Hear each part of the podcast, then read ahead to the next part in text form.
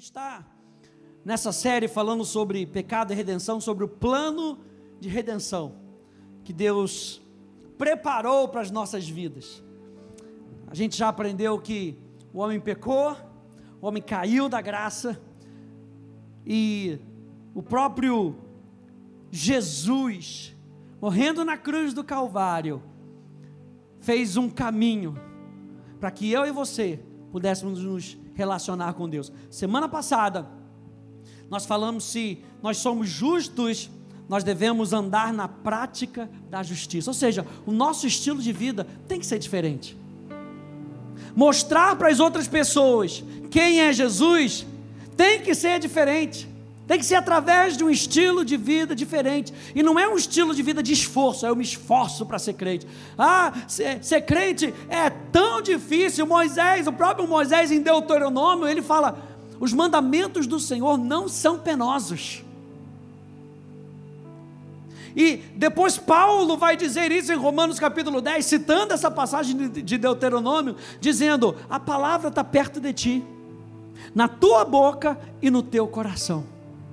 Ou seja, você tem vindo para cá às quartas-feiras, você tem se enchido da verdade, verdade suficiente para que você possa andar como justo, verdade suficiente para que você possa praticar a palavra. Eu e você, então, fomos resgatados para um novo estilo de vida.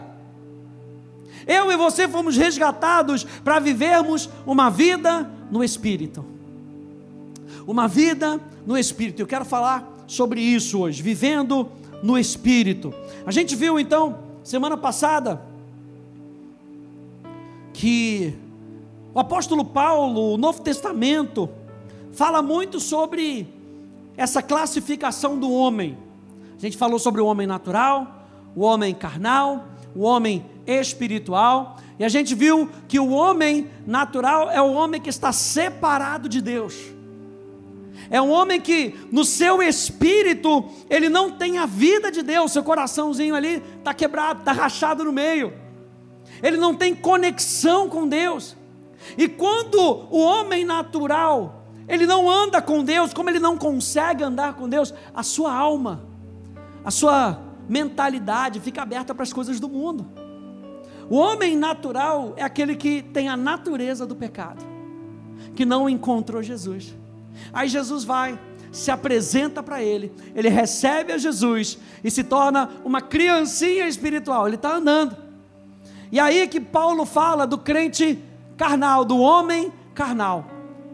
E a gente viu semana passada que o homem carnal, ele se abriu para Jesus, o seu espírito foi recriado, o Espírito Santo habita dentro dele, mas a sua mentalidade não é renovada.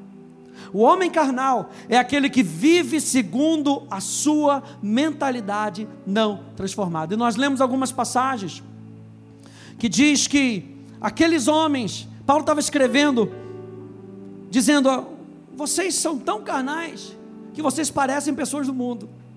A atitude de vocês é uma atitude do mundo, mas vocês já nasceram de novo. Ou seja, o próprio apóstolo Paulo nos ensina que nós devemos andar segundo o novo padrão, e o novo padrão é a vida que nós temos no Espírito. Eu e você que já nascemos de novo, temos a vida de Deus dentro de nós. Mas para que nós possamos sair da condição de crianças espirituais, para sermos maduros espirituais, nós precisamos praticar a palavra. A gente vai ver isso. Terceiro Terceira classificação, homem espiritual. O que é o homem espiritual? É aquele que é consciente de quem é em Cristo e está crescendo além da imaturidade, cujo padrão de vida é Cristo. Eu e você estamos num caminho para a gente ser cada vez menos carnal e cada vez mais maduro. Um amém ali daquele lado, aleluia. A gente sair da imaturidade para a gente crescer e nos tornarmos pessoas maduras. E nós falamos isso, que é na maturidade que a gente vive o melhor, é na maturidade que a gente anda com sabedoria. Então eu e você precisamos constantemente da verdade para que a gente possa crescer. Olha só essa frase: o homem espiritual O homem que é consciente da justiça cresce no padrão que é Cristo.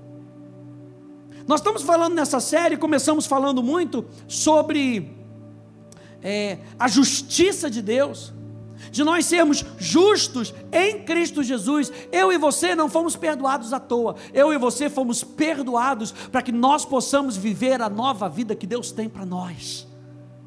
Deus nos resgatou do império das trevas e Ele nos transportou para o reino do Filho, do seu amor, e essa nova natureza que nós temos é para que nós possamos mostrar Jesus para as outras pessoas. Olha só Efésios capítulo 4, aqui na tela, verso 13 e verso 15. Diz: Até que todos cheguemos à unidade da fé e do pleno conhecimento do Filho de Deus, ao estado de pessoa madura, à medida da estatura da plenitude de Cristo. Verso 15. Mas seguindo a seguindo o quê? A verdade. Não é seguindo o padrão do mundo, seguindo a verdade, olhando firmemente para o Autor e o Consumador da nossa fé, contemplando como por um espelho a glória do Senhor, somos transformados, seguindo a verdade, em amor, cresçamos em tudo naquele que é a cabeça, e a cabeça é Cristo. Ou seja, se eu e você queremos nos tornar crentes maduros, nós temos que olhar para o filho padrão, e o filho padrão é Jesus. Tanto que o apóstolo Paulo fala: sede meus imitadores, como eu sou de Cristo. O padrão é Cristo. Eu e você podemos ser um exemplo para as outras pessoas, mas o padrão é Cristo. Entenda isso. O ser humano não é padrão. Nós podemos ser exemplo. O único padrão que importa seguir é Jesus. Ele é o padrão do céu. Ele é o padrão de filho perfeito, de pai perfeito, de marido perfeito, de amigo perfeito. É Jesus, é Jesus. Abre comigo no Salmo 92. Salmo 92.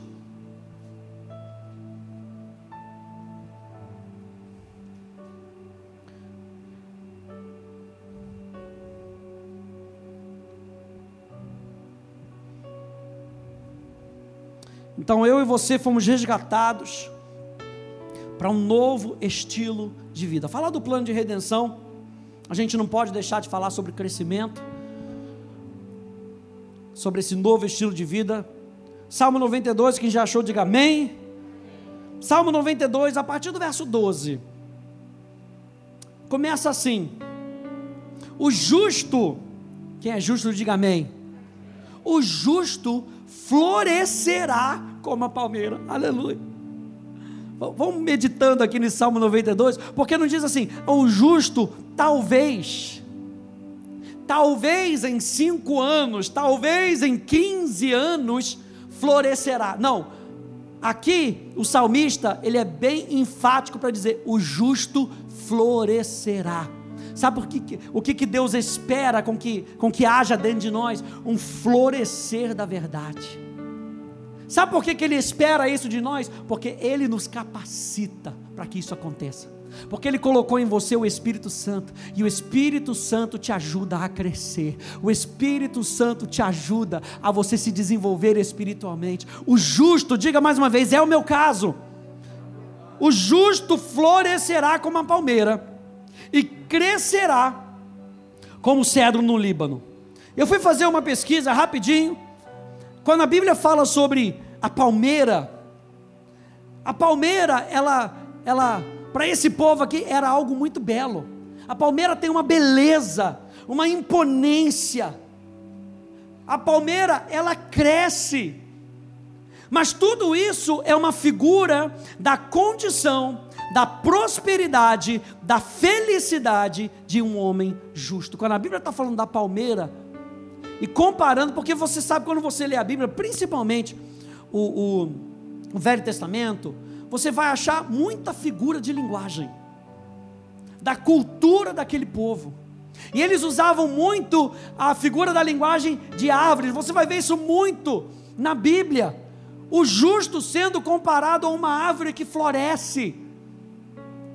A palmeira então fala de prosperidade, de felicidade, da condição de um homem justo. Olha só o que, que diz as notas de Barnes da Bíblia.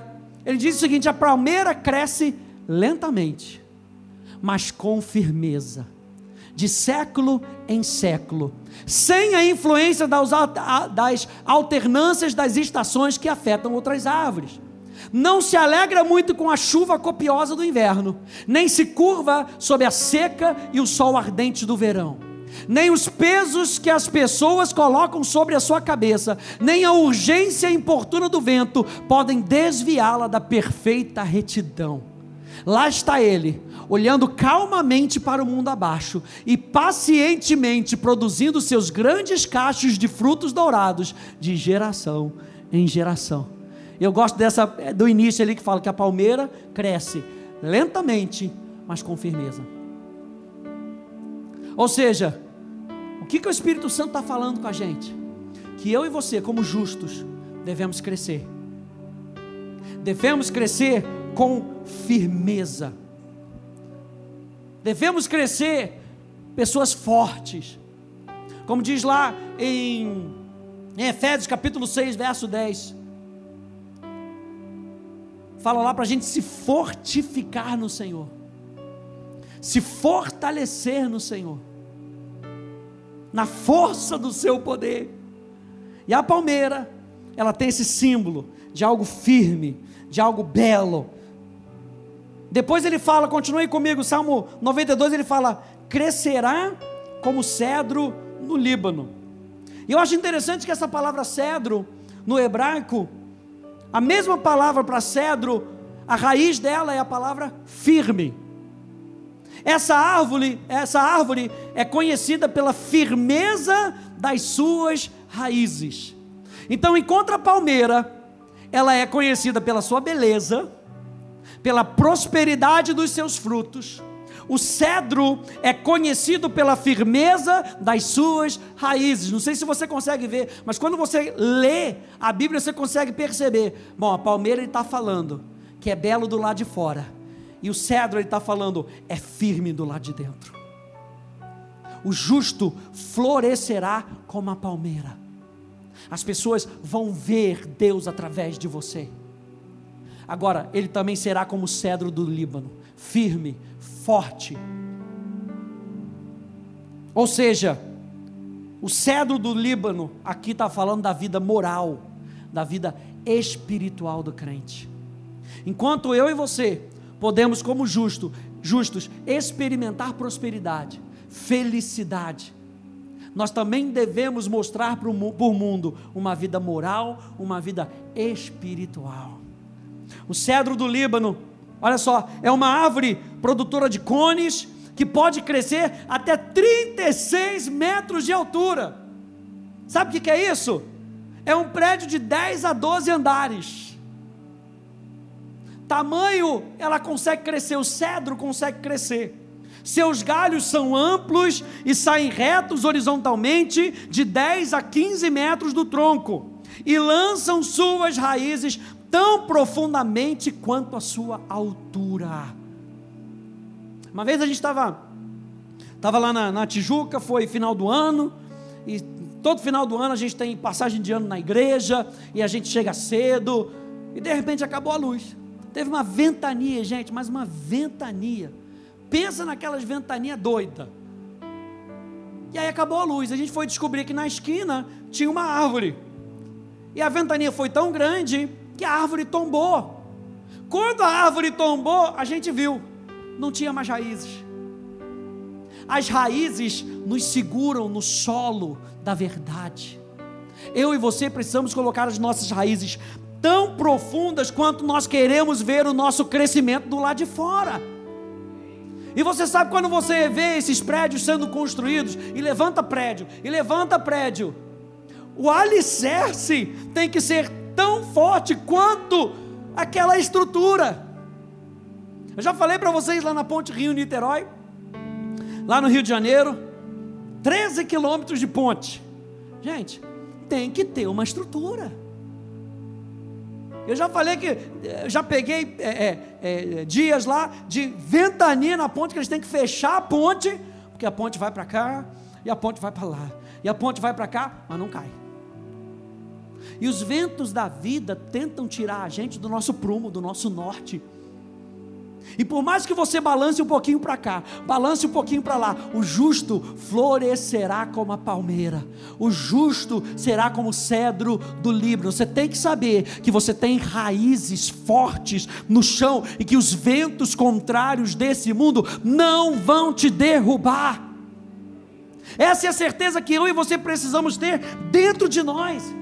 É isso que a vida no Espírito nos ensina, porque quando chegam os ventos contrários, o Espírito Santo fala com você. Não fica com medo, não. Você pode abalar um pouquinho para a esquerda, pode abalar um pouquinho para a direita, mas você não vai cair, porque você tem raízes. Uma marca do cedro é que a sua madeira é muito própria para realizar construções e edificações. Eu peguei esse comentário desse pastor chamado Jared Flurry, e ele diz que Zorobabel, veja só, trouxe cedros do Líbano para serem cortados em vigas para o templo.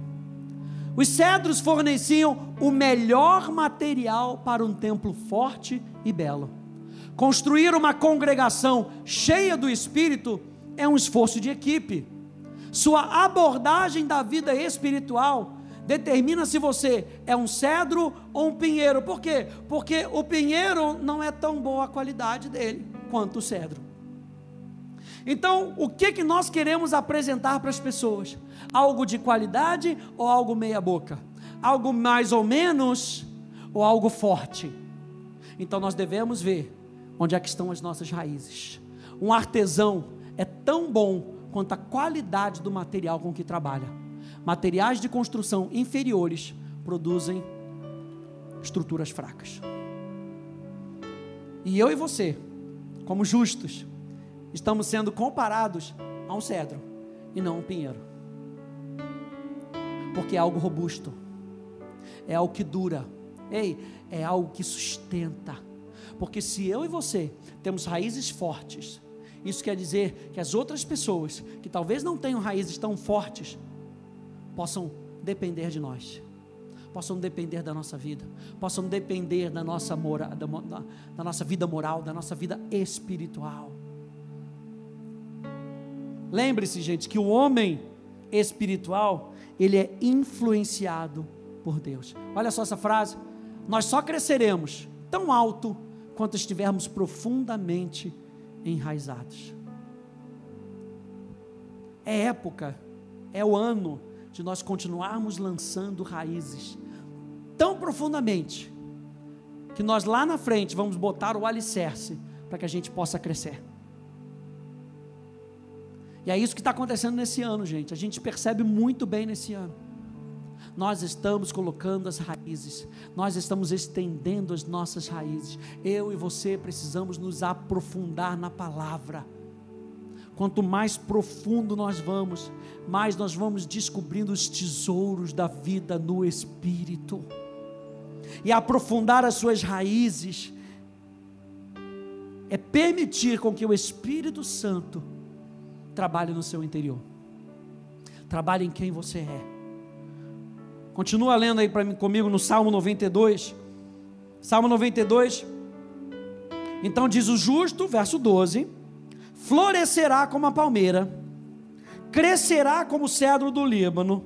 E ele continua: plantados na casa do Senhor, florescerão nos átrios do nosso Deus na velhice ainda darão frutos, serão cheios de seiva e de verdor. Olha só, para quê, gente? Para anunciar que o Senhor é reto. Outra figura de linguagem, ele está falando da palmeira, a palmeira que cresce reta, o cedro que é inabalável, o justo pega o seu padrão do Senhor para anunciar que o Senhor é reto, que o Senhor é justo ele é a minha rocha e nele não há injustiça. Como é que nós crescemos então, gente? Nós crescemos vivendo no Espírito. Como viver no Espírito e pelo Espírito é uma das lições mais importantes que um crente pode aprender. Como viver no Espírito e pelo Espírito é uma das lições mais importantes que um crente pode aprender. Abre comigo em Gálatas capítulo 3, por favor.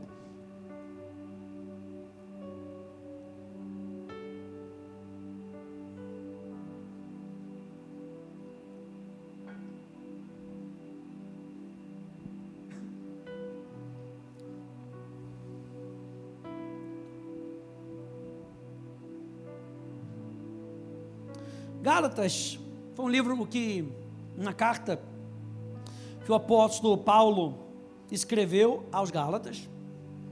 E os Gálatas tinham aceitado Jesus, tinham se encontrado com o Espírito Santo, mas eles começaram a retroceder, buscando uma vida não no Espírito, mas uma vida no judaísmo novamente. E Paulo então escreve essa carta aos Gálatas, no capítulo 3, no verso 1, diz: Ó Gálatas insensatos, quem foi que os enfeitiçou? Quem é que enganou vocês? Quem é que seduziu? A palavra enfeitiçar aqui é seduzir. Quem foi que seduziu vocês? Você lembra que a serpente seduziu Eva? Quem foi que seduziu vocês? Não foi diante dos olhos de vocês que Jesus Cristo foi exposto como crucificado? Quero apenas saber isso. Vocês receberam o Espírito pelas obras da lei ou pela pregação da fé? Será que vocês são tão insensatos que, tendo começado no Espírito, agora querem se aperfeiçoar na carne? E eu acho interessante esse essa, essa expressão aqui, a gente vai falar isso mais na próxima quarta-feira, mas a expressão obras da lei é porque no grego ainda eles não tinham a palavra legalismo. O que, que é o legalismo que a gente ouve hoje? É a carne, o desejo do ser humano, pegando aquilo que Deus fala e distorcendo. Pegando a lei de Deus e tentando aplicar a lei de Deus por esforço próprio. Isso é legalismo.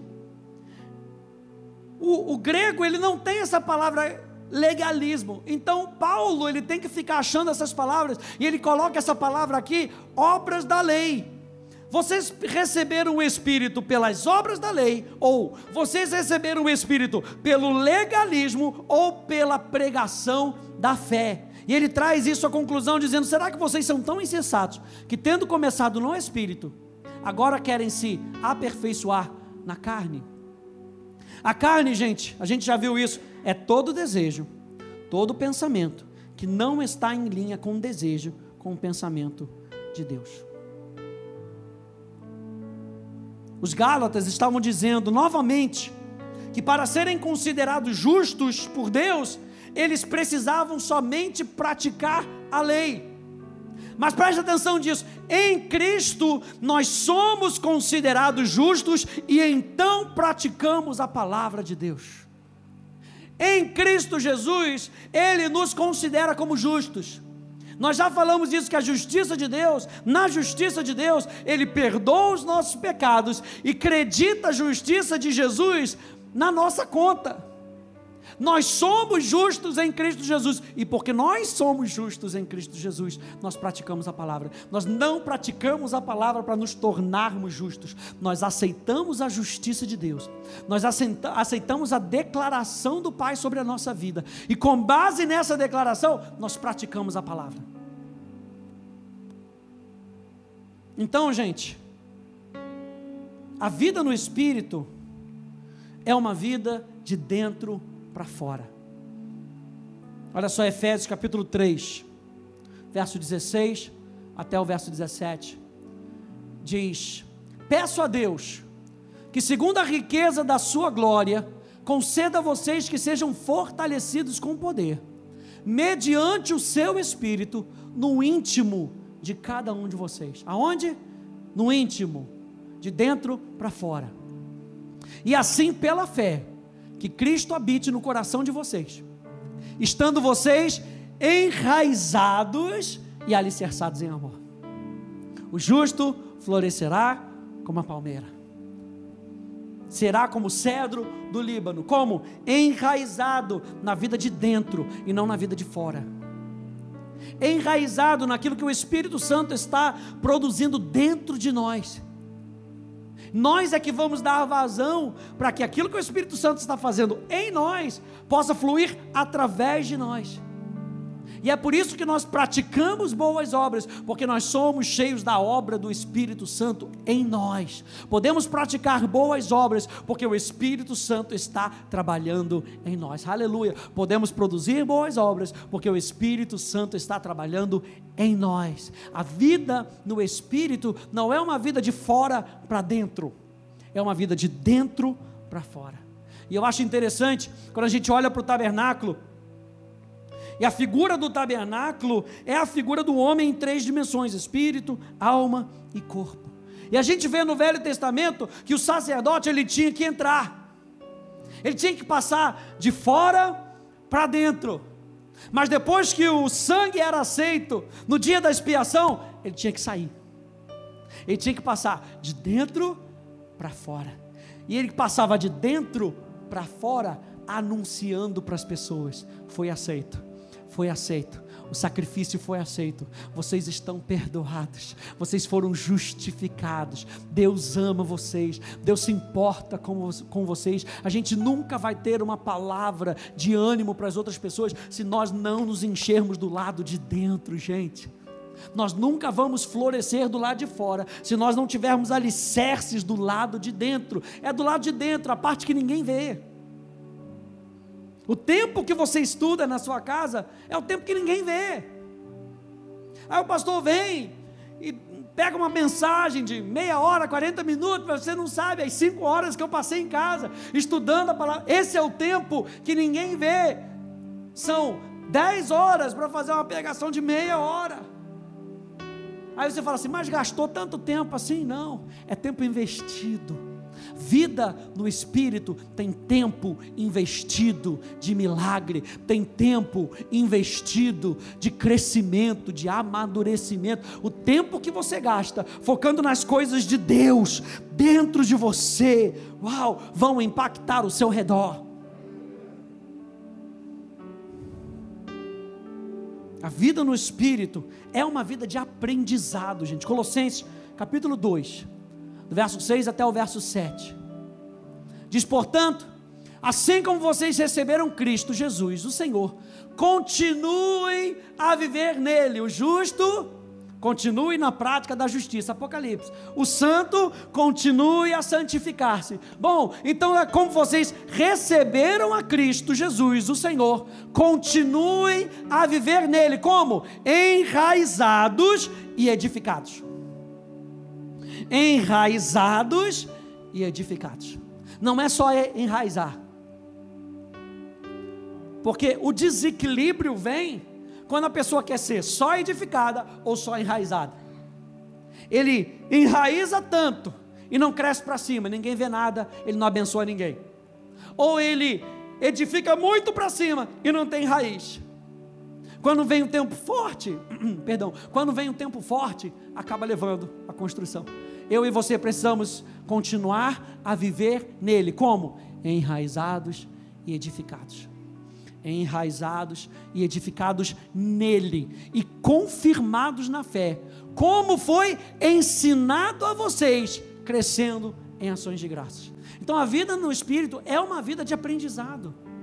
É uma vida onde constantemente o Espírito Santo vai ensinar para a gente, dizendo: Vamos crescer as raízes? Vamos crescer mais um pouquinho? Está disposto a gastar mais esse tempinho para colocar as raízes mais para dentro? A vida no Espírito é uma vida de dentro para fora. A vida no Espírito é uma vida onde nós continuamos a aprender. Sabe que Jesus nos chama de discípulos?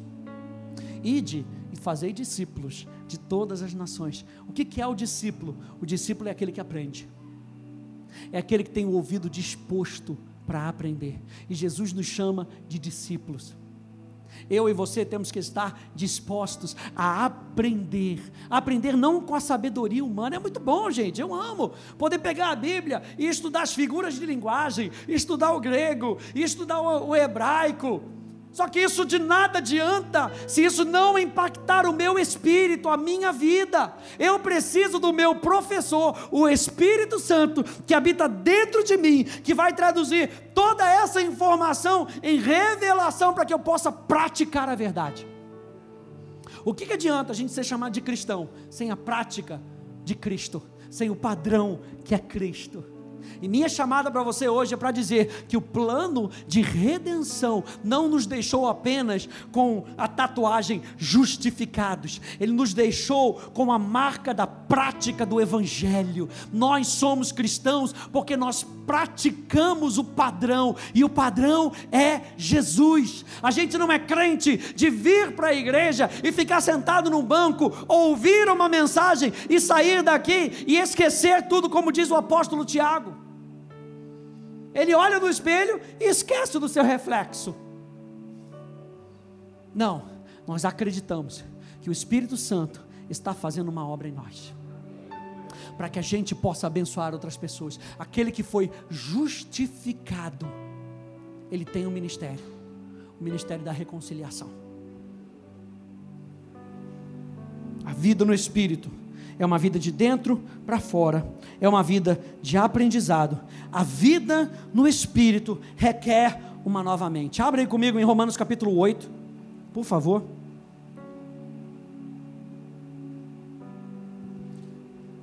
Os Gálatas não estavam vivendo essa vida no Espírito, começaram a viver no Espírito, se esqueceram da vida no Espírito e estavam voltando para a vida da carne.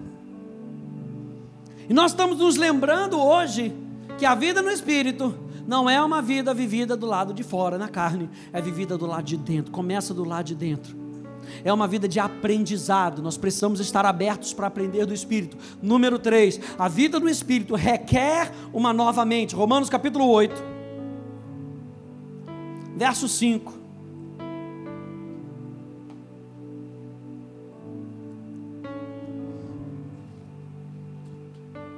Do verso 5 até o verso 8. Diz: Os que vivem segundo a carne se inclinam para as coisas da carne, mas os que vivem segundo o Espírito se inclinam para as coisas do Espírito. Pois a inclinação da carne é morte, mas a do Espírito é vida e paz, porque a inclinação da carne é inimizade contra Deus pois não está sujeita à lei de Deus, nem mesmo pode estar. Portanto, os que estão na carne não podem agradar a Deus. Lembra que Paulo estava falando para os Gálatas? Gente, vocês começaram no espírito e agora vocês estão voltando para a carne. Ele está falando para os romanos agora. Gente, se você for viver na carne, você não vai agradar a Deus. Porque a carne, ela não se sujeita a Deus. A vontade decaída do homem não se sujeita à vontade de Deus. O plano de redenção veio para nos mostrar que, juntamente com a justificação, o perdão de pecados, você tem o Espírito Santo que te ajuda a cumprir a vontade de Deus. Na NVI diz assim: quem vive segundo a carne tem a mente voltada para o que a carne deseja. Mas quem, de acordo com o Espírito, tem a mente voltada para o que o Espírito deseja. A mentalidade da carne é morte, mas a mentalidade do Espírito é vida e paz. A mentalidade da carne é inimiga de Deus, porque não se submete à lei de Deus, nem pode fazê-lo. Quem é dominado pela carne não pode agradar a Deus. Quem é que é dominado pela carne? O homem carnal. O crente carnal é aquele que não tem a sua mentalidade transformada, por isso ele é, ele é controlado pelos seus desejos humanos, ele é controlado pelas coisas do lado de fora, por aquilo que ele sente, por aquilo que ele vê, e aquilo que ele vê traz para ele uma reação. Sabe aquele que fala assim: não, falo, falo mesmo, falo na cara. Eu, eu, o negócio é ser sincero.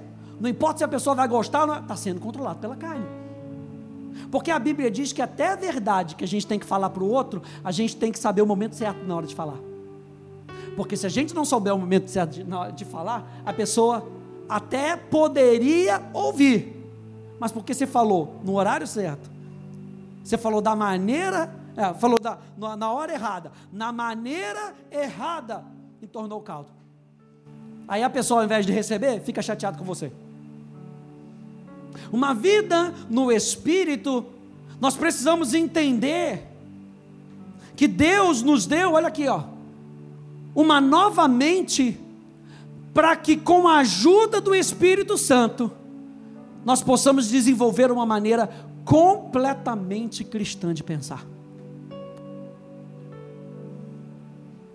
Deus te deu uma nova mente para que você, com a ajuda do Espírito Santo, possa desenvolver uma maneira completamente cristã de pensar. Por que uma maneira completamente cristã de pensar? Porque Cristo é o modelo. Tende em vós o mesmo sentimento que Jesus teve. A palavra sentimento ali é mentalidade, pensamento, desejo. E como é que a gente alcança o mesmo desejo que Jesus tinha? Através do Espírito Santo que habita dentro de nós. Para terminar, a vida no Espírito, então, é uma parceria. Número um, a vida no Espírito é uma vida de dentro para fora. É uma vida que nós vivemos com o Espírito Santo trabalhando dentro de nós. Número dois, a vida no Espírito é uma vida de aprendizado. Número três, a vida no Espírito requer uma nova mente. E número quatro, a vida no Espírito é uma parceria Veja aí comigo do verso 12 até o verso 14 de Romanos, capítulo 8. Diz: Portanto, irmãos, estamos em dívida, não para com a carne, para vivermos sujeitos a ela. Se você foi justificado, se você nasceu de novo, você não deve nada mais para os seus desejos pecaminosos. Você não precisa mais obedecer aos desejos da carne. Não precisa mais. Sabe por quê? Porque sobre a nossa vida nós temos um novo Senhor. Sobre a nossa vida nós temos um novo Espírito que governa as nossas vidas. A Ele nós devemos a nossa obediência e não mais aos desejos da carne. Pois se vocês viverem de acordo com a carne, morrerão. Mas se pelo Espírito fizerem morrer os atos do corpo, viverão porque todos os que são guiados pelo Espírito são filhos de Deus. Todos os que são guiados pelo Espírito mostram para o mundo que são filhos de Deus. Todos que são guiados pelo Espírito têm a certeza no seu coração que são filhos de Deus. Por quê? Porque o Espírito Santo é aquele pelo qual nós clamamos Abba Pai. É pelo Espírito Santo que você pode pedir ajuda a Deus e Ele te ouve. Sabe por quê? Porque você é filho de Deus. O crescimento espiritual vem quando fazemos a nossa parte, confiando na capacitação do Espírito Santo. Ou seja, a vida no Espírito é uma parceria. A vida no Espírito não é mais você foi justificado e agora você está num canto. Não, agora o Espírito Santo te ajuda a praticar a justiça. O Espírito Santo te ajuda a você viver na santificação. O Espírito Santo te ajuda, é de dentro para fora. Vamos terminar lendo o Salmo primeiro? Abre aí comigo o Salmo primeiro.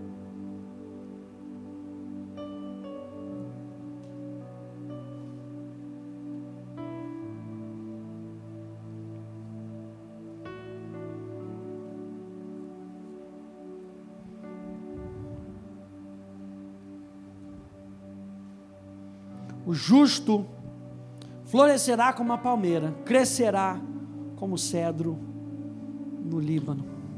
Salmo 1. Fique de pé comigo, por favor.